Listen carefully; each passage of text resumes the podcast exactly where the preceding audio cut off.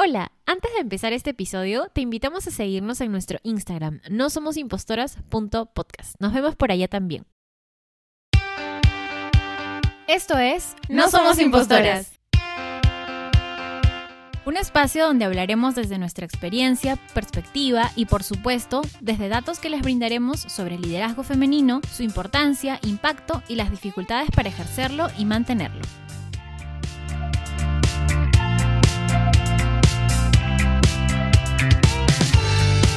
¿Qué tal? ¿Cómo están? Bienvenidas, bienvenidos a un lunes más de su podcast favorito. El día de hoy estamos Janina, Fío e Inés.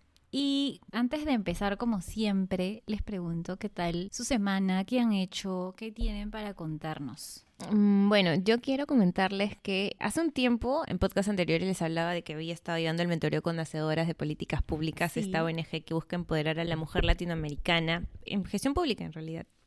Y bueno, de todo este grupo de, de personas que fuimos seleccionadas para llevar este programa de mentoreo, vino esta segunda etapa de querer ser voluntaria, ¿no? Y, trabajar dentro de, de la, esta ONG para diferentes proyectos y me aceptaron, así que ahora estoy de voluntaria en Hacedoras de Políticas Públicas y actualmente se está sacando este programa de mentoreo que se trabajó en Perú, pero para Argentina. Y para el siguiente año se viene un programa para mujeres en Perú que quieren desarrollar sus habilidades dentro de la política pública, ¿no? Entonces, nada, cuando tengamos más información les estaremos comentando y compartiendo con ellas. También sería bueno si algún día las entrevistamos a, a las chicas de hacedoras, de verdad que son unas cracks, unas cracks, unas grandes chicas. eh, sobre todo lo que más me, me llamó la atención es la motivación, que- o sea, el real deseo que tienen de formar mujeres líderes para que trabajen en el Estado, ¿no? Para que se mantengan ahí y puedan formar equipos eficientes, ¿no? Y nada, soy muy feliz de estar ahí, así que esa es la noticia de la semana. Al menos para mí hoy en,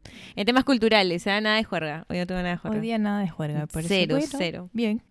Bueno, en mi caso, estaba ahora pensando que les iba a contar y acá me hicieron recordar o me sugirieron que contara que he cambiado de trabajo. He empezado hace poco Palmas, un palmas. nuevo trabajo. ¡Eh! no es en la administración pública esta vez, después de 10 años en el Estado. Ahora trabajo en otra organización que también va a trabajar o tiene que trabajar con el Estado, pero ahora desde fuera. Y bueno, yo, como ya saben, porque les hemos generado así el real hype con el tema del concierto de Daddy Yankee. Ay, ¿verdad? Cuéntanos.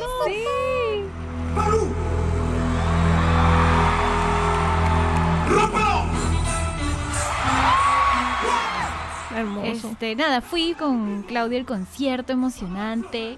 Estaba bien preocupada porque yo veía las reales colas gigantescas para entrar, pero yo no hice nada de cola. Súper bacán. Este, empezó ocho y media con DJ Peligro y a, la- DJ y a las 10 en punto, pero así o'clock empezó Daddy Yankee, de 10 a 12. Y este, bravazo, súper chévere. Mil Lo único que me fastidiaba era que todo el mundo estaba con su celular y como que había gente que a mi costado que realmente creo que nunca bailó, solo grabó el concierto y decía, lo van a Es vender. como raro, ¿no? Sí, vi- yo también he visto sí. eso.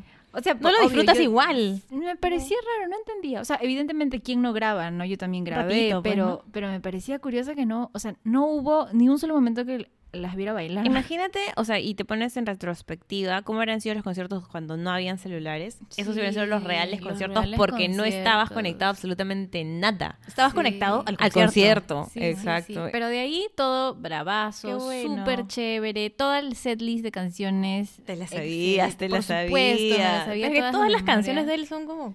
Demasiado éxitos, ¿no? icónicas, ¿no? Y obvio cerró con gasolina. ¡Qué genial! Ojalá que...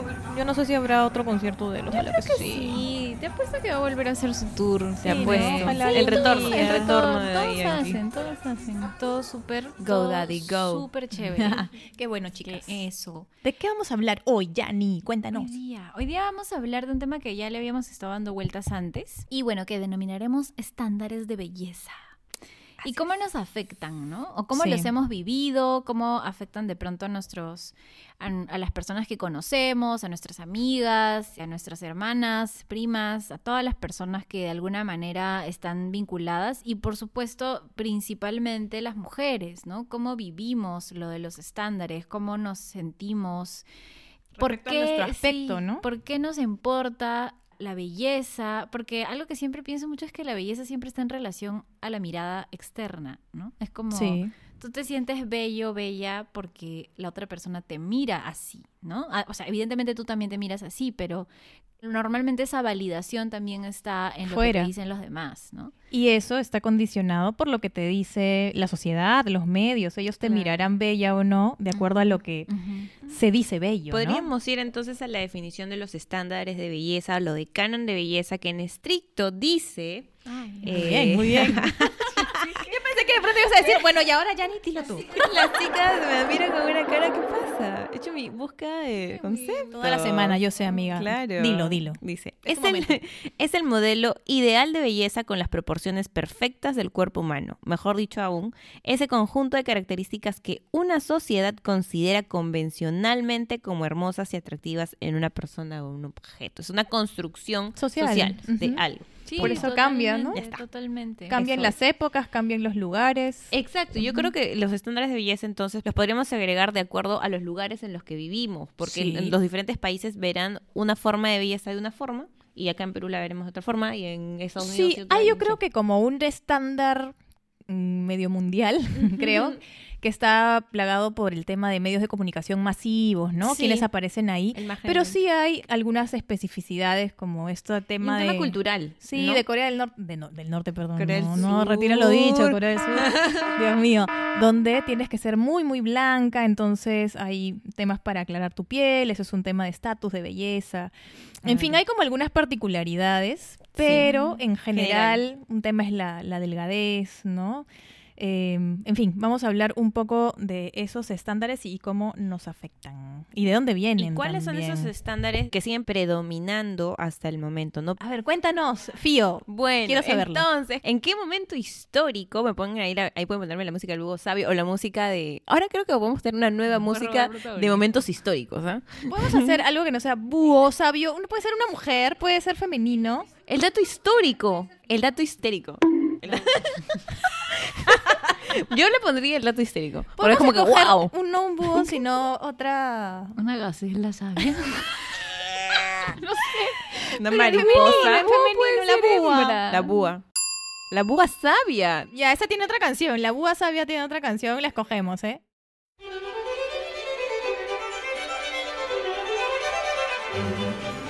Bueno, ahora vamos a entrar entonces por primera vez con la búa sabia. Con la búa sabia, ok. Entonces, la búa sabia nos comenta, nos trae, y nos dice que los primeros cánones de belleza de la humanidad es posible ubicarlos en la Edad Antigua, dígase Egipto, Grecia y Roma, donde se priorizó e instaló la idea de belleza asociada a una figura matemática, es decir, armónica, proporcional y atlética. No, Sin embargo, el canon de belleza se convirtió en una exigencia principalmente femenina Eso es. en el, tema, ¿no? Renacimiento, que fue ganando relevancia a través del arte pictórico y con la intención de la imprenta. Claro, porque la imprenta ya pues iba a saber, ¿no? Me imagino. Bueno, era difusión de ideas, ¿no? Y esta sería también una de las ideas que se difundía. Exacto. Entonces ya, desde ahí, desde Grecia, desde Roma, Desde desde, siempre. Egipto. Desde siempre hubo cánones de belleza, pero lo más importante es que las que hemos estado mayormente sujetas a ello y a tener que cumplirlas como una obligación somos las mujeres. Exactamente. Na, na, na, na, na, na, mujeres. Pero sí, en efecto, las mujeres, como decía Inesita, y yo recuerdo mucho este tema de, de- no sé si ustedes han visto las películas en Semana Santa de Cleopatra. Sí. Uf, ella era hermosa, se bañaba en leche de burra virgen, no sé, para mantenerse joven. O eso es- no, pero es verdad, ¿no? ¿O estoy mintiendo? Sí, Sí. pero también toma en cuenta que la. Cleopatra que estás pensando no, necesariamente es la de- Cleopatra de... esos estándares. Claro, claro. porque no, es el estándar de ahora, hollywoodense. Es un estándar Ah, hollywoodense. De ese momento. Y, y además es un estándar eh, muy probablemente europeo, gringo. Sí. Pero me gustaba, a mí me gustaba. Claro. Ese, ese estándar de belleza a mí me gustaba. Es como. Es que es el estándar de belleza, es bello, Claro, es como la representación de Jesús. Tú dirías como, ah, Jesús era un hombre muy guapo porque era blanco y de barba. Pero históricamente. Jesús no era ni blanco ni barba. No, No, sí, de repente tenía barba, Claro, pero blanco claro, de pronto no era, tenía, ¿no? pero Ni castaño era. ¿Era tampoco. trigueño? claro. Sí, tenía sí. otra... Por, o sea, ¿Jesús era cristiano? Claro. por la... Te vamos a enseñar una, te vamos a enseñar una simulación, ¿ya? Jesus. Jesús. Jesús era... Porque por, la, por el espacio geográfico donde se encontraba es imposible que haya sido blanco. blanco. Y, Así as- es. y con esas facciones, porque si tú Mm. piensas, sus facciones son como bien, como Atlética, chupaditas, ¿no? sí, sí. Ese es un estándar europeo, en verdad no es una representación histórica. Entonces la adecuada. Cleopatra El del Sí, medio, es más sí. como el del medio. ¿Él? El Sí. del medio, claro. Eso es lo más cercano a Eso lo es lo que hubiera sido Jesús. ¡Wow! ¡Qué diferente el Jesus que yo Claro. conocí en todas mis películas! Es que es un Pero, estándar que te venden, ¿no? Bien, ¿no? O sea, sí. No, sí, era una No, persona. claro, claro. A lo que vamos es a que todas esas Claro, representaciones Nuevamente, están estándares, plagadas ¿no? de estándares y no de cualquier estándar, ¿no? es, un estándar europeo, es un estándar siempre principalmente socialmente blanco. aceptado también ¿no? por muchos años y que no ha sido criticado por nadie. que Yo creo que recién en unos cuantos años estamos como criti- no, Criticando. criticando, eh, Sí, cuestionándolo. porque- cuestionándolo. Porque, sí. siempre hemos estado como sujetas a tener que llegar a ese estándar que en verdad es imposible. Sí. pues, ¿no? Y ahora veamos en cómo a nosotros nos ha afectado, ¿no? Ya hablando de los estándares en nuestras propias experiencias. Sí. Yo tenía unas cositas acá porque nuestro siguiente episodio también va a tratar un poco de esto, pero vamos a hablar de algunos trastornos. Y yo estaba leyendo Oh. un libro que se llama Alteraciones de la imagen corporal y la alimentación, la alimentación y el peso. Y claro, en su, en su intro señalan eh, que en las sociedades posmodernas del siglo XXI el cuerpo se ha convertido en el bien más preciado. Hemos dejado de adorar la naturaleza y a otros dioses menos tangibles para convertir al cuerpo tangible en nuestra nueva religión. Y su primer y más importante mandamiento da a ese cuerpo nombre de mujer. O sea, somos quienes estamos permanentemente preocupándonos de nuestra imagen, mucho más que los hombres, aunque ahora también hay algunos desórdenes que, en los que muchos adolescentes están eh, incluidos o se está viendo que hay más adolescentes hombres ahí, ya lo hablaremos en el siguiente episodio. Pero siempre estamos como sujetas a estos estándares y por eso les queremos contar cómo lo hemos vivido para ver si se sienten identificadas, cómo hemos también atravesado, no sé, nuestras vidas porque no cumplimos esos estándares europeos, Claro. ¿no? Y bueno, eso con el tiempo además va cambiando y cómo los enfrentaremos en el futuro porque Es un seguimos proceso, sujetas ¿ah? a ello, ¿no? Porque, o sea, si bien nosotras eh, estamos descubriendo cosas respecto de cómo deberíamos sentirnos con nuestro físico, con lo que nosotros vemos en el espejo, llevamos una crianza de más de 20 de 30 años. una, una crianza de más de 30 años en las cuales hemos sido pues im- impuestas con toda esta publicidad de cuerpos hegemónicos, lindos, preciosos, ¿no? Entonces, bueno, no sé, creo que ahí hay- es, es una construcción o deconstrucción. La que tenemos que hacer. Ajá. Sí, y qué difícil, ¿no? Porque de hecho, o sea, una quisiera pensar que ya como que Lo he lo, logrado. lo- lo has logrado, Ajá. lo has superado por completo. Pero es un fantasma que pero la regresa. verdad es que Sí, siempre está siempre ahí, ¿no? vuelve. Sí, o sea, yo siento que, evi- también. con el tiempo ha mejorado mucho mi percepción o mi autopercepción en relación a mi cuerpo, mi relación con mi cuerpo, pero siempre hay una vocecita, ¿no? Una vocecita que está ahí, como que cuando como me... Pepe Grillo. Pepe Grillo. Pepe Grillo es este como la Ah, como, vocecita. ya, pues con esa vocecita puede ser como el diablito y el angelito que te hablan al costado. Y, y el, el Ya, diablito. Como quieras imaginártelo. Ya, ya. Fiorella. El diablito te dice. Por favor, déjalo. Y el angelito dice, no, ya ni estás bien. Y el diablito te dice, no, ya ni estás mal. Ya, prosigue, Janina. Bueno, utilizando la metáfora de Fiorella. ¿Qué te dice tu angelito y tu diablito? Claro, ¿qué te dicen? Claro, sí, yo creo que ese diablito siempre está ahí como diciéndote cómo te vas a comer eso, cuántas calorías tiene eso, no te ves tan bien como crees, no te pongas esa ropa. Ah, por ejemplo, para el concierto de Daddy Yankee, hace nada, me puse eh, Un o top, sea, un un, top. un top, pero digamos no un top como están pensando, sino era como que de manga larga, pero que era como cortado a la cintura. Claro, claro. Entonces, Claro, lo imagino. Ya quiero lo saber veo, más. lo veo, ya sé cuál. Sí, es como que me encanta, me encanta. Cuéntame más, cuéntame más. Y un pantalón. Y como ya tenía toda la semana pensado, ah, voy a usar esa ropa, voy a usar esa ropa. Y cuando me lo puse, horas previas a salir, me miré al espejo y dije, no me gusta. No me gustaba porque de hecho se me veía, o sea, se acentuaba mucho más un rollo. En tu mente tú te veías de otra forma y cuando Claro, en el cuando yo espejo, lo pensé, dijiste, "Mm, dije, esto no me va a quedar gusta". excelente. Y cuando lo vi, dije, "Mm". No. Y claro, yo podría decirles, ay, qué fácil es, ámense todas, salgan. No, pero la no verdad es, así, que no es, es más así. complejo de eso, No. Yo realmente miré y dije, no, no quiero. Sí, le pregunté a Claudio, evidentemente me dijo, te ves Estás bien, no me va a decir. hermosa. No, Yanina, yo que tú me cambio. pero claro, entonces luego al final me cambié, ¿no? Y claro, es difícil porque no es que todo el tiempo me sienta así. Muchas veces me miro al espejo y digo, qué hermosa soy. Pero también hay veces en las que me miro y digo, no, no, no me siento bien. Y han habido muchas veces donde también ha sido mayor el tiempo en el que me he mirado y he dicho, no me gusta lo que veo. ¿no? Entonces, qué qué difícil. complicado. Sí, ¿y desde cuándo empezamos a pensar en cómo nos vemos? Hace Porque hay unas 32 cifras años. bien interesantes Sí. De un libro que tiene acá Yanni que se llama La enfermedad de la Cítalo, belleza. Sí, se llama Enfermas de Belleza. ah, enfermas de belleza. Oye, me equivoqué, perdón. Enfermas de belleza. ¿Cómo la obsesión de nuestra cultura por el aspecto físico perjudica a niñas y mujeres? De la doctora René Engel. Engel, no sé, bueno, René.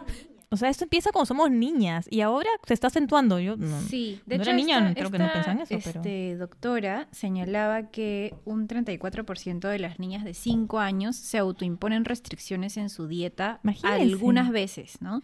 Y un 23% de esas niñas dicen que quieren que sus cuerpos se parezcan a los de las mujeres que ven en las películas Cinco y en televisión. Cinco Bueno, años. Cinco años. Desde esa edad estamos fregadas con todos estos mensajes que nos mandan. Ella es una psicóloga, me parece. Que enseña, bueno, en Estados Unidos en una universidad. Sí, profesora de psicología en una universidad que es la Universidad Northwestern. Exacto. Y bueno, sí, es muy, es muy famosa por sus obras y bueno, ha sido muy entrevistada y ella también tiene los famosos TED Talks que le gustan. Ah, mírala, mírala. Y Y hizo Pero este, sí. este libro, o sea, parte de su investigación la hace con alumnas o con personas a las que les he enseñado, mujeres. Eh, entonces ella dice, mi investigación va a un grupo de mujeres, que son las entrevistadas, que son mujeres privilegiadas porque están en la universidad, son mujeres inteligentes, pero a pesar de eso, están preocupadas, o sea, todas nos preocupamos por nuestro físico y como que hay gran parte de, no sé, de, de nuestra mente que siempre va en ese sentido, ¿no? Y en esos temores. Es bien Sí. difícil, la verdad, como en algún momento ustedes dijeron, o sea, si bien en algún momento sentimos que ya logramos, es como cuando estaba en... Me fui de viaje a Cartagena y subí una foto en bikini y puse, hermana, soltá la panza, porque yo estaba ahí en bikini, yo me sentía feliz, pero claro, yo previamente había estado dos meses en el gimnasio metiéndole rico al baile, porque dije, no quiero estar con panza, no quiero estar con panza, no quiero panza, y era como, mi cerebro me dice, no quieres estar con panza, pero después te pones el bikini y dices, ah, ya, ya fue. Pero después dices, no, otra vez no voy a comer tanto o voy a cuidarme un esto para estar plana. Entonces es como bien cíclico esa cosa. Siento que por un momento podemos decir, ok, sí lo controlo, pero no es tan fácil. ¿ah? No, no, es tan fácil. Yo creo que es bien difícil no tener esos pensamientos. Pensamientos, sí, bloquear completamente esos pensamientos. Que es de alguna manera también nos vinculan a, a la gordofobia, ¿no? A este miedo y a este también rechazar la gordura como si fuera algo necesariamente Malo. negativo. Cuando finalmente, claro, ustedes no nos ven, pero final, pero, pero nosotras no somos personas que estén en el marco de finalmente de, personas que sí tienen una composición corporal distinta, ¿no? Que es de pronto mucho más ancha o que de pronto están en el marco de, la gordura, sin entenderlo como algo negativo, sino como algo to- totalmente descriptivo, ¿no? Y hay muchísimas activistas eh, gordas que están en el movimiento, digamos, de la visibilización de la gordura como algo bueno, ¿no? O sea, digamos como algo que no tiene que ser satanizado y que simplemente existe y ya, ¿no? Es parte de la existencia corporal porque las personas Todos somos cuerpos totalmente son- diversas, Uf, ¿no? Infinitos, porque, claro, como dices, la, la contextura, ¿no? Por ejemplo, y muchas veces me acuerdo que teníamos ese diálogo con ustedes y yo les decía, no me gusta que normalicen la gordura. Alguna vez les hice ese comentario. ustedes me dijeron, no, Firela, no digas eso. bla, bla, bla". Pero yo no entendía porque desde lo que yo decía era, no me gusta que normalicen la gordura porque pensaba que era como que normalizaban y permitían que alguien no se cuide, ¿no? Pero no necesariamente Y lo relacionabas con estar mal de enferma, salud. exacto, tener colesterol alto o esas cosas, ¿no? Después comprendí que no, o sea, que alguien es su contextura, ¿no? Pero claro, tenía tanto tiempo escuchando que las personas que eran gorditas era porque tenían el colesterol alto o porque no cuidaban de su aspecto físico, porque no hacían ejercicio. Entonces, para mí era una demostración de alguien que no se cuidaba, ¿no? Que no cuidaba, que no amaba su cuerpo y que no se cuidaba. Yo lo veía así, pero después con tantas cosas que he aprendido, y lo digo, ¿no? O sea, lo he aprendido con el tiempo, ¿no? O sea, todas las personas tienen una historia diferente, de repente es- no es un tema de salud, simplemente es su contextura y, y ya, Y ¿no? ya está, ¿no? Claro, y, y no tienes por qué hablar del cuerpo de otra persona, No, y eso es lo que siempre dicen, no hables del cuerpo de otra persona, creo. Sí, totalmente. Y creo que es bien, es bien difícil, porque de hecho es muy fácil, o sea, a ver, para comenzar es fácil para nosotras como decirlo, porque además estamos en, en un estándar donde no estamos, pues como les decía, ¿no? No somos probablemente eh, gordas, ¿no? Sí es probable que nuestro cuerpo varíe, pero no estamos en, en el marco de esa, de esa lucha porque no la vivimos. Entonces es como bien curioso, ¿no? Yo digo como es, es fácil cuando no la estás viviendo eh, posicionarte, ¿no? Porque cuando ya eres una persona que no está en ese estándar, entonces la vives mucho más difícil porque la ropa está hecha, la talla estándar no está hecha para ti, eh, hay Sí. muchas presunciones en relación a tu salud.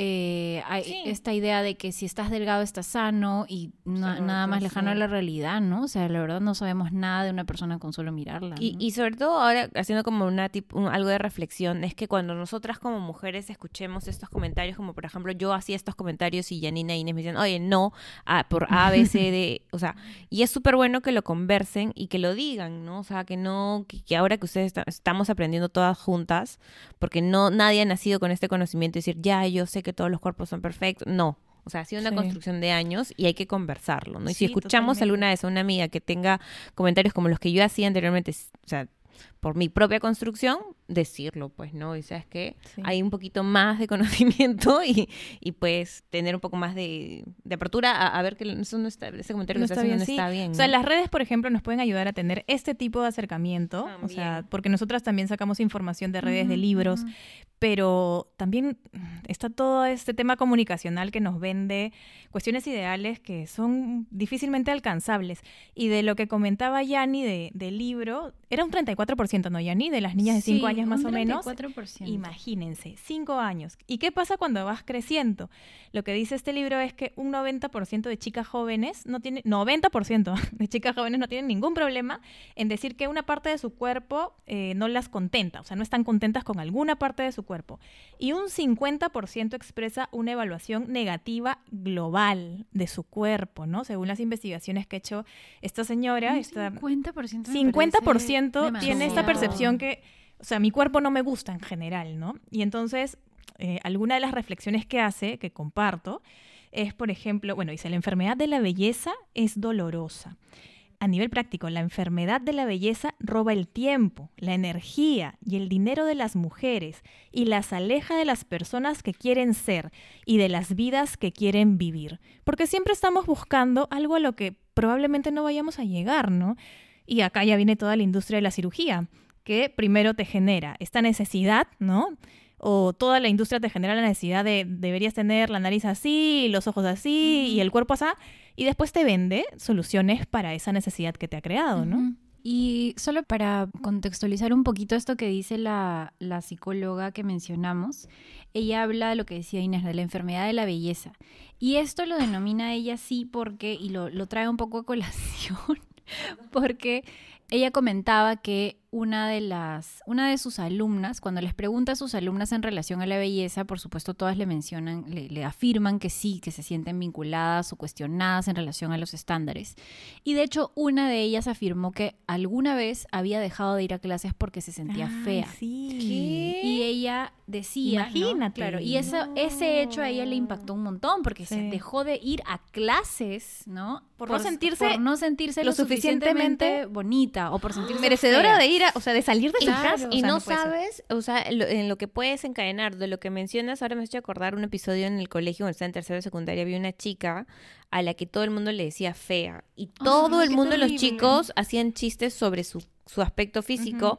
Y siempre era como que la fea del salón. No sé, los chicos son, son bien crueles en el Son colegio. re crueles y, O sea, y yo las familias tienen que Me enseñarles. has hecho acordar eso que era como la fea del salón. Y siempre hacían chistes de la fea, la fea, la fea, la fea. No, Horrible, pero, me has hecho claro, acordar. Y ella decía, o sea, en relación a esto, y mira, qué terrible que lo contemos y ya tengas una anécdota Sí, en mente. me has hecho ¿no? acordar del cole. Y que ella decía, Era yo, era eh, yo, en relación a esto. No, no era yo, pero era una chica Pero que qué- qué injusto. es súper sí sabes que o de pronto a mí también me decían fe pero no me da igual pero pero a esta Por ahí- chica además estás construyendo varios. tu personalidad Sí. en ese 14, momento. 13 ¿cuánto, años. ¿Cuánto te impacta 13 en la años vida? 13 años 13 años Sí, ya, pero escuchen. Vamos. Ya. Perdón, vamos vamos Ella ella decía- Ella decía que se cuestionaba sobre eso y decía, a menudo vuelvo a recordar esa primera clase que di y pienso en esa joven que no quería salir de su habitación porque se sentía demasiado fea. No me parece que sea un fenómeno aislado, tampoco pienso que estuviera loca o que fuera demasiado presumida. Lo que sí creo es que esta chica estaba sufriendo, sufría de la enfermedad de la belleza. Terrible. Que es a eso es lo que Es denomina una ella, consecuencia. eh, o el libro, ¿no? Enfermas de belleza. Y por eso es lo que decía Inés, de que en verdad la belleza ella lo entiende como una enfermedad, ¿no? Obviamente Sí. no una enfermedad en términos clínicos, pero sí en un sentido de todo lo que te, te trae, ¿no? O sea, igual clínicamente sí te trae todo un problema en salud Ansiedad mental, ¿no? podría traerte, deprimirte, no quieres salir a tu casa, imagínate. Hablan de eso y en verdad empiezo a recordar episodios del colegio que, claro, se me habían pasado, se me habían borrado de la cabeza porque cero, pero ponerte en el lugar de esta persona a la que le dicen fea todos los días y le Fea, hacen gorda, lo que fuera, ¿no? Qué terror. todos los días, porque yo creo que era el chiste de todos los días, a esta chica la, la hacían todo el tiempo. Y claro, Cero ningún- empatía. y ninguna de las chicas decía algo porque como no era con nosotras, era como... ah, No me afecta, ¿no? O sea, Qué y, y tampoco, y tampoco lo, lo interiorizábamos como para pensar y decir, oye, ¿por qué están haciendo esto, manjas? ¿Por qué le están diciendo esto? ¿En qué le afecta? Cero, no, no Sí, pensamos en nada. Y no por no ser empáticas, sino porque no veíamos que le afectara de pronto eh, en, Claro, un- no en algo, veíamos no la veíamos Evidentemente llorar o no. afectada, Ajá, entonces como sí. no lo pensábamos, pero no sabíamos lo que lleva por dentro, ¿no? O sea, lo que puede estar pasando, como dices, no querer ir al colegio porque De pronto. ¿Y cuánto claro. impacto habrá tenido en su vida a futuro, no? Y sabes que después de muchos años, yo hablé con ella, este, ya estuvimos hablando de época universitaria, y ella cuando me empezó a hablar, y y ahora me, me hace como mucho sentido en sus palabras, porque ella me pregunta, ¿cómo estás? Y yo, sí, bien, ¿y, y tú qué tal? Fue fácil una pregunta en la que tú le preguntas, ¿cómo estás a cualquier Sí, persona? sí, y dice, estoy general. bien. Y ella me decía, estoy muy bien, me va bien en la universidad, yo soy... Y empezaba a hablarme de su cuerpo y de lo bonita que ella se sentía, Sí. pero sin que yo se lo preguntara. Ok. Quería que lo supieras. Quería que lo supiera. Entonces era como... Ya no soy la fea. Algo así. Claro. Exacto. Y, Ah. y, y yo no me puse a pensar, ahorita recién estoy recordando por qué. Y cuando me decía eso, yo, ah, chévere, ¿no? Qué bien por ti. qué Incluso feliz, podrías ¿no? decir como, ay, qué creída. No sé, es algo que yo creo que diría como, ¿por qué me dice eso? Oh. ¿no? Pero claro, de pronto para reforzar algo que en Pero su claro, pasado le afectó, no Y, es un sufrimiento su horrible. Yo tenía una amiga en el colegio. Habían como algunas amigas que eran gorditas, ¿no? Y esta era una buena amiga mía, pero no era de mi grupo, sino que yo, además de estar con amigas con las que siempre estaba, tenía otras amigas, ¿no? Y ella, después de, bueno, ella siempre tenía un peso mayor a, no sé, al promedio. Y después, con todo esto del Facebook, ¿no? Vi que había bajado, primero se había cambiado el nombre, o sea, en todas las redes no salía con su nombre, sino se había puesto otro nombre. Entonces era difícil encontrarla, no sé cómo la encontré, o ella me invitó y hablé una- un día con ella y me dijo, sí, si me ves no me vas a reconocer, justamente, ¿no? Porque ahora estoy delgada y ahora no sé qué. Este, y también como que afianzaba mucho eso porque era una persona insegura, pero era por este tema corporal y, y la sociedad lo, es decir, avala esto, ¿no? Esta inseguridad no es porque ella fuera tuviera una personalidad débil, ¿no? Es que es muy difícil lidiar con esto todo el tiempo. Bueno, eso me acuerdo. Sí, eh, yo creo que es bien difícil. Yo recuerdo que cuando era, retomando un poco la pregunta de a qué edad ¿no? Ah, comenzaron sí. a hacerse más conscientes de este tema, yo les decía que en verdad a mí me pasó mucho entre los 8 y 9 años porque engordé. Ujú. Que yo de niña era muy menuda y de a los 8 o 9 mm, engordé. ¿no? No, no sé bien por qué, pero pasó. Y me lo hacían notar mucho.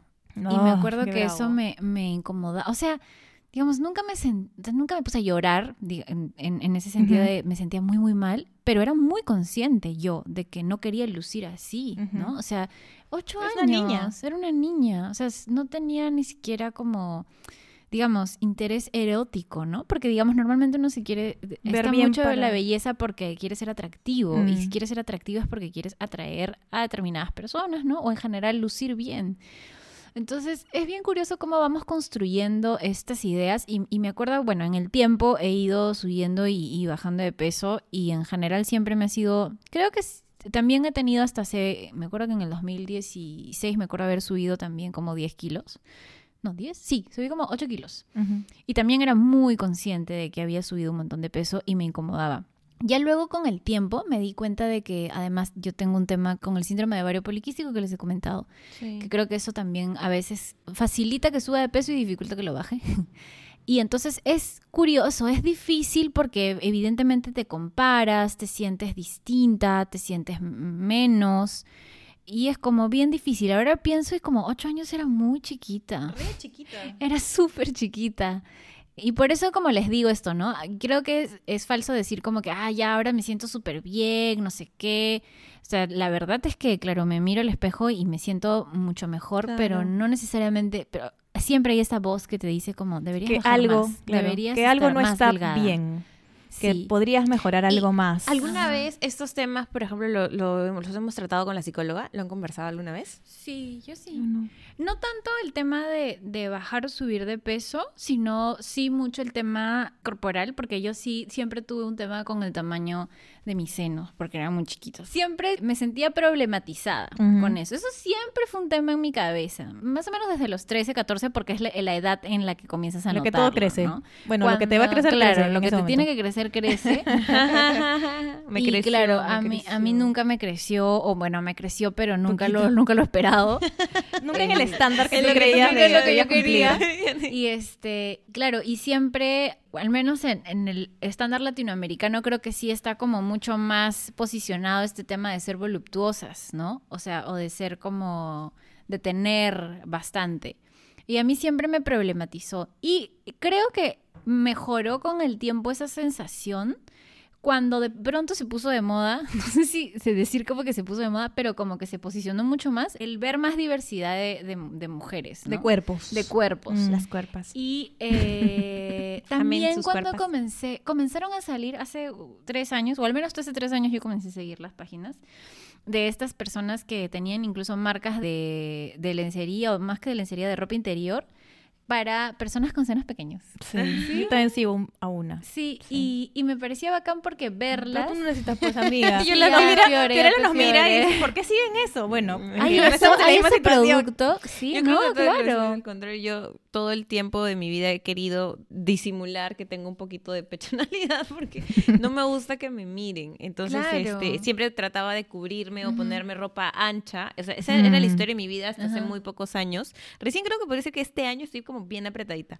Pero antes, de verdad, o sea, de- sí, y usando escotes porque no usaba, porque no me gustaba que me miren o que, o que esa parte se de mi cuerpo fije, resaltara claro. sobre mis Sí. otras cualidades. Porque recuerdo que las chicas son bien crueles. En la universidad había una chica que yo había tenido un enamoradito y este, terminamos y él estuvo con una chica y esta chica todo el tiempo hablaba, yo era la ex pues, ¿no? Entonces Claro. ella siempre La hablaba, eh, hablaba mal de mí. Ay, qué Y cuando, a- en esa época, estamos en no sé qué año, todo era Twitter. Y la gente tuiteaba todo el tiempo como si fuera su diario personal. Mm, no sé si les pasó. sí, sí, sí, ya, sí. todos tuiteaban como si fuera su diario personal. Entonces ella tenía su Twitter y todo el tiempo hablaba, ¿De hablaba de mí y decía, No, ¿Tú, crees, ¿tú horror. crees que te buscan a ti porque eres bonita? No, te buscan solamente porque tienes Grandes. tetas, Nada más. Sí. O sea, por si acaso Pero no tienes pechos. no creas que eras bonita, solamente te buscan porque tienes buenas tetas. Y ponía siempre y la de ex y no sé qué y todo el tiempo y mis amigos me decían, "Ay, mira lo que ha escrito tal, mira lo que ha escrito tal." Y yo, Además, todo- no, entiendo candela, me llegaban tweets, me llegaban tweets, me dice, "Ay, mira lo que pasa de ti." Y siempre se refería a mi cuerpo, siempre. Me acuerdo que hablaba de que, que yo era gorda, claro, porque ella era súper flaquita y yo yo no, o sea, de lo que soy ahora, de pronto tendría unos 3, 4 kilitos más. Yo siento que he bajado bastante de peso, pero en la universidad no era delgada, era normal, un poquito rellenita. No eras tan delgada Yo como era ahora. rellenita, yo creo que era rellenita. O sea, yo veo mis fotos y digo, ah, sí, está rellenita. Este, rellenita, como una galleta rellenita. Pero bonita. Y este, ahora yo me sentía bonita. A lo que iba es que la chica siempre hablaba de mi cuerpo, que si yo, que, que tú eres gorda, que yo soy flaca, que no sé qué. O sea, Eso le daba más valor a ella. ella, Yo ella se sentía, flaca. ajá, yo tengo buen cuerpo, a ti solo te buscan por esto. Y yo en ese momento me ponía a pensar, claro, yo no hacía nada, uno, por mostrar mi cuerpo, por bajar de peso, no bajar de peso. Y me acuerdo que fue la época de las porristas en la universidad. Y las porristas pues usaban ropa apretadita, chiquita. Y dije, a la mierda. Voy a, es mi último año en la universidad, nunca he sido porrista, voy a ser porrista. Y me pasé en su cara, me acuerdo, con mi ropa apretadita. Todo estaba rellenita, pero yo era feliz. Y como que pasé, ¿sabes qué? Me llega el... p- que, me llega, me, Me llega. llega. que me digas gorda, titona, lo que quieras. Yo estoy feliz con mi cuerpo, soy feliz, voy a ser porrista y voy a bailar todo lo que se me la gana. Entonces, este... Y te digo, las mujeres usamos para agredir a otras hablar, Hablar del del cuerpo de las Igual, por personas. ejemplo, ahora si tú, yo detesto este programa de televisión con esta conductora de, de televisión que habla del cuerpo de las mujeres. No puedo decir su nombre, nos sí. pueden demandar, creo.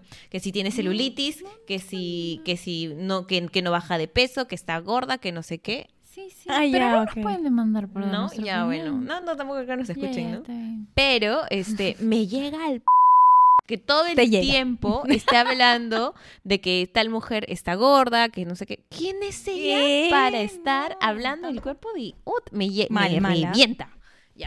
Bueno, ha sido todo Descargo, No, sí, malísimo. Perdón. malísimo. Pero es verdad, o sea, realmente hay todo un estándar ahí que, que y no solamente alimentado por las redes sociales, sino también por cómo hablamos y decimos y opinamos. O sea, ¿quién no lo ha hecho en algún momento? Y realmente es algo, una práctica que tenemos que dejar de hacer, ¿no? Dejen Como- de hacerlo, por favor. Sí. Además, bueno, tú estabas hablando que fuiste consciente como a los ocho años porque Ah, habías subido de peso.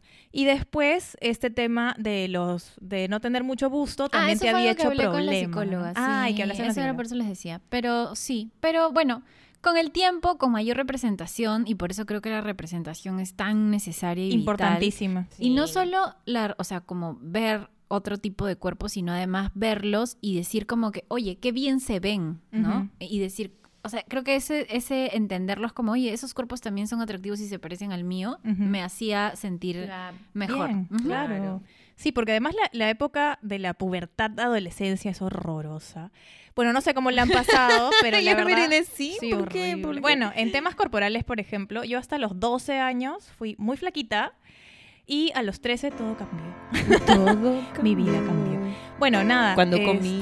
yo- no, siempre comía, siempre Mentira, comía. Este, entonces me crecieron mucho las caderas. En mi caso, es, a los 13 yo estaba gordita. Paréntesis, Inés tiene un cuerpazo, es regiasa actualmente. ¿ah? Gracias. Sépanlo. Sépanlo. Ay, no, gracias. Y todo creció. Ah, y también les estaba contando que el tema de mi, nar- mi nariz, yo tenía una nariz más pequeña y en la adolescencia, que todo crece, en mi caso, creció el centro de mi cara, o sea, mi nariz. Y yo en verdad andaba, este, o sea, sí me había percatado de, de este cambio corporal, obviamente. La nariz, Bueno, uno se, se llega a acostumbrar A nariz, probablemente a ciertas, ya. claro, porque ustedes me, me han conocido así, obviamente. Entonces, pero alguien también me hizo notar que mi nariz era grande, ¿no? Y fue terrible porque estábamos conversando, eran un grupo de chicas y una de ellas me lo hizo notar y ahí fue que caí en cuenta y comencé a fijarme mucho en eso y a tratar de mirarme el perfil. Mi perfil no es pues este finito, ¿no? No, tengo nariz larga. Y me causó mucha inseguridad.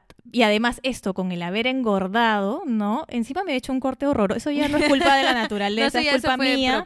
Tenía una manía así de cortarme el pelo, entonces... Amigas, por favor, no me no Además con la, con la, este, ¿cómo se llama? La peluquera del barrio, ¿no? Una señora, ¿no? Que le cortaba a mi madre. Cinco así- soles, cinco soles. estilo casquito, no le hacía su vaina, así estilo casquito, entonces me cortó, en esa época también todo vino junto, me Oh, cortó el pelo que dije, ay, quiero así como capas, no sé qué, y entonces esto que te agarra el moño hacia adelante y juácate, te parecía un león, porque mi pelo no es lacio, era un león, y dije, ay, no, córtame, y ya me cortó más chico, ¿no? Imagínense, y en el barrio, unas basuras, o sea... No. ¿Cómo me me- o sea, un par de veces me han gritado por la calle, burlándose del corte o de mi nariz. Sí, son basuras. Entonces, imagínense la inseguridad, claro, que eso creó en mí. Y este, bueno, lo superé, pero mucho tiempo, Lo sabemos, lo mucho sabemos. tiempo quise operarme la nariz, obviamente. Ahora podría hacerlo, pero ya Habla tres no por uno, siento... yo también quiero. ya. No, es que no, no sé, creo que, que el temor Me da miedo el temor al cambio y a esta, no sé, Sí. interferencia en mi cara es más, Me- me, da- genera más temor que, tener, que tener, sí, mi nariz. Yo también tenía un tema con mi nariz. De hecho, tampoco es que me A ver, abrimos, abrimos hilo. ¿Cuántas de ustedes han tenido un tema con sus naritos? Sí. Tres, mira, de acá tres de tres. ¿ah? Tres de tres. Tres de tres, ¿ah? tres. Pero no me... Ni piensan los chicos en su nariz, estoy preguntándole. Pero sí, o sea, sí, eh, nunca he pensado en operármela porque me da cosa operarme. Y bueno, no, y se siento que a pesar de que no me gusta, igual no. Pero un día me di cuenta que mi nariz se parecía un poco a la de Lady Gaga y ese día me sentí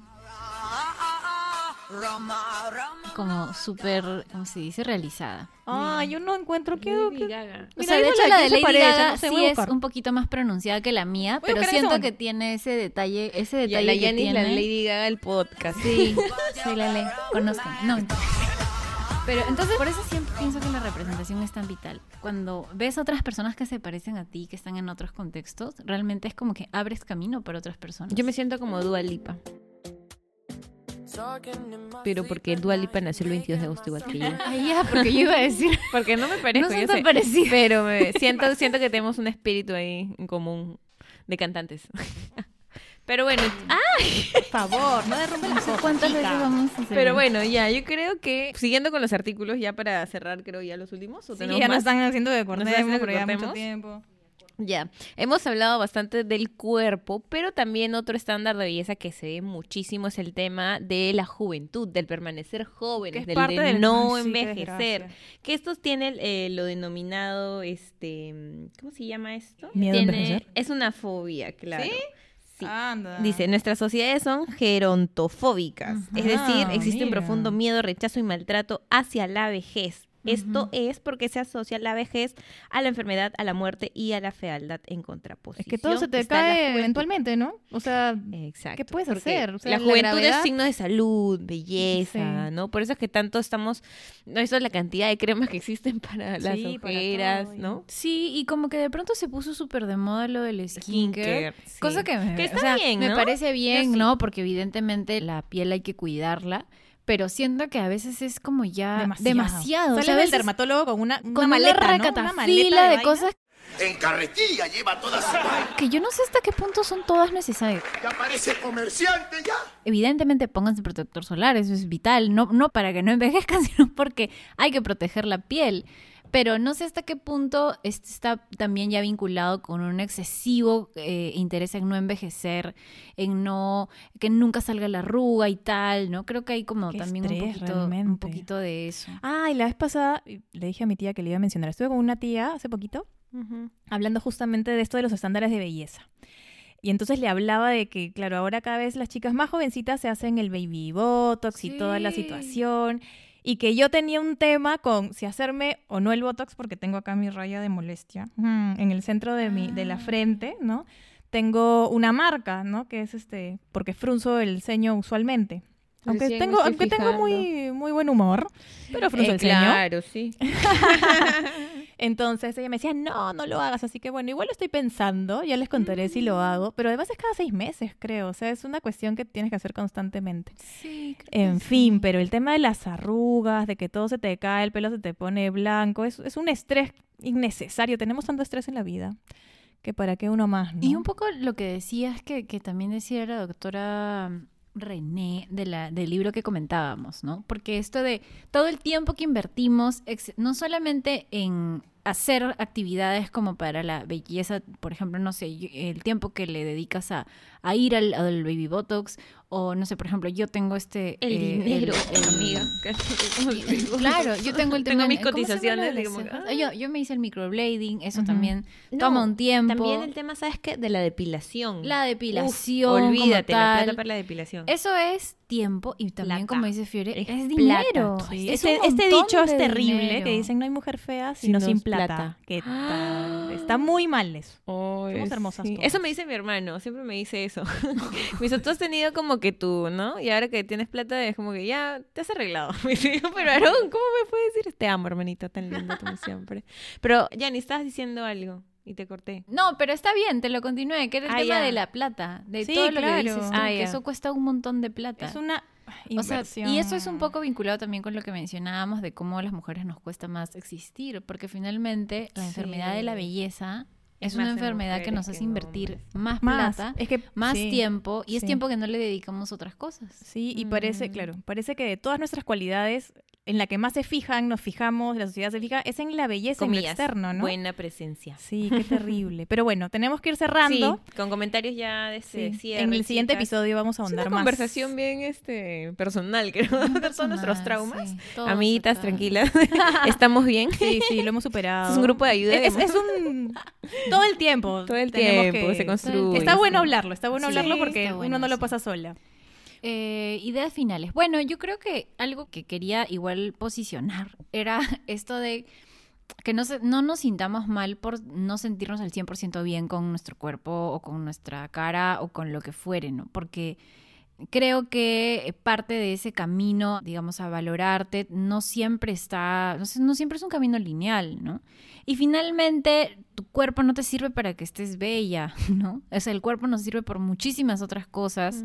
No, no, o sea, es, es como normalmente escuchan, no sé si han escuchado desde el feminismo, es muy común decir que el cuerpo es nuestro territorio, es nuestro espacio y es el, el espacio que nos va a acompañar hasta el día, hasta el último de nuestros días. Entonces, es normal que no todos los días te sientas precisamente bien, más aún con tanto bombardeo de imágenes y mensajes que a veces no podemos evitar huir de ellos.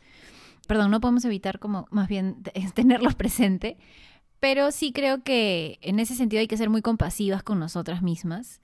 Y esto no es tanto para decir como, ah, está mal si lo ves así o así, sino más bien para decir, oye, en verdad todas pasamos por eso y creo que hay que recordar también los otros motivos por los cuales nuestro cuerpo también es tan valioso y creo que eso nos hace también querernos un poco más, ¿no? En esa ruta a poder sentirnos más cómodas en, en el espacio que habitamos. Sí, eh, de mi lado sería de cómo enfrentar de pronto todos estos estos estándares que nosotros vemos y de pronto nos vemos al espejo y no, no vemos estos estándares que nos rodean todo el tiempo y decirles que es un proceso, ¿no? Que estamos deconstruyendo un poco ese estándar de belleza normalizado y que nosotros vamos a ir encontrando nuestro propio camino, ¿no? O sea, sabiendo de qué tipo de contextura somos, de, o sea, amando cada parte de nuestro cuerpo y de pronto no normalizarlo, ¿no? O sea, decir, oye, ¿sabes qué?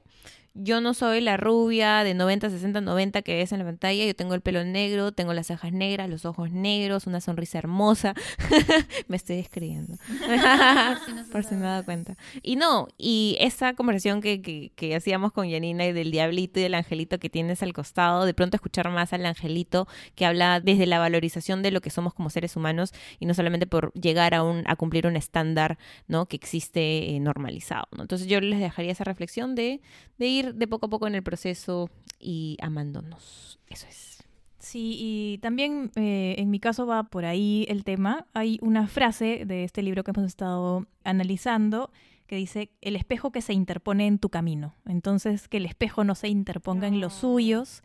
Te- eh, somos mucho más que la imagen física, ¿no? Que proyectamos. Y eso también se ve, es decir, el valor de las personas no puede estar en, lo físico. Entonces, valorémonos. Es difícil, como dice Yanni, no nos sintamos mal eh, porque no lo logramos por completo. Yo creo que es un tema de, de todos los días. No es que nosotras solitas podamos luchar contra todo lo cultural, todo lo de los medios de comunicación, no, no somos de hierro tampoco, pero creo que también con las compañías adecuadas, con los mensajes positivos que podemos ir viendo también en redes, que pueden ser una buena influencia, eh, escuchándonos, por supuesto, podemos ir superando esto juntas y valorarnos mucho más. Y por supuesto valoren a otras mujeres y no opinemos de sus cuerpos, Sí. ¿no? Y veamos más allá de eso, porque eso también es importante. Nos tenemos entre nosotras.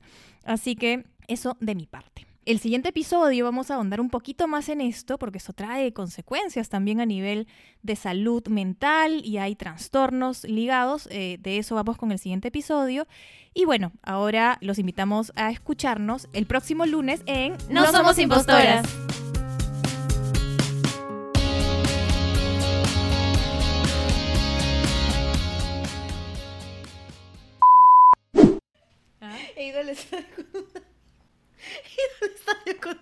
con un amigo. Y me dice, me conozco, se me hace conocido ese amigo que está de espalda con una gorrita. ¿Qué te dice? Me da risa tu risa, pero no tengo ni idea.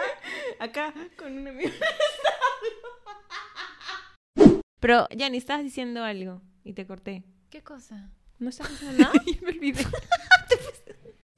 Acá tengo un artículo encontrado de una socióloga feminista que se llama Esther Pineda. Estoy indignada. Porque hasta que Fiorella se la pasó un rato estoy diciendo, a mí nadie me copia, eso es lo bueno de no venir sin nacer, sin Sí, no he hecho nada. Yo no voy a decir nada.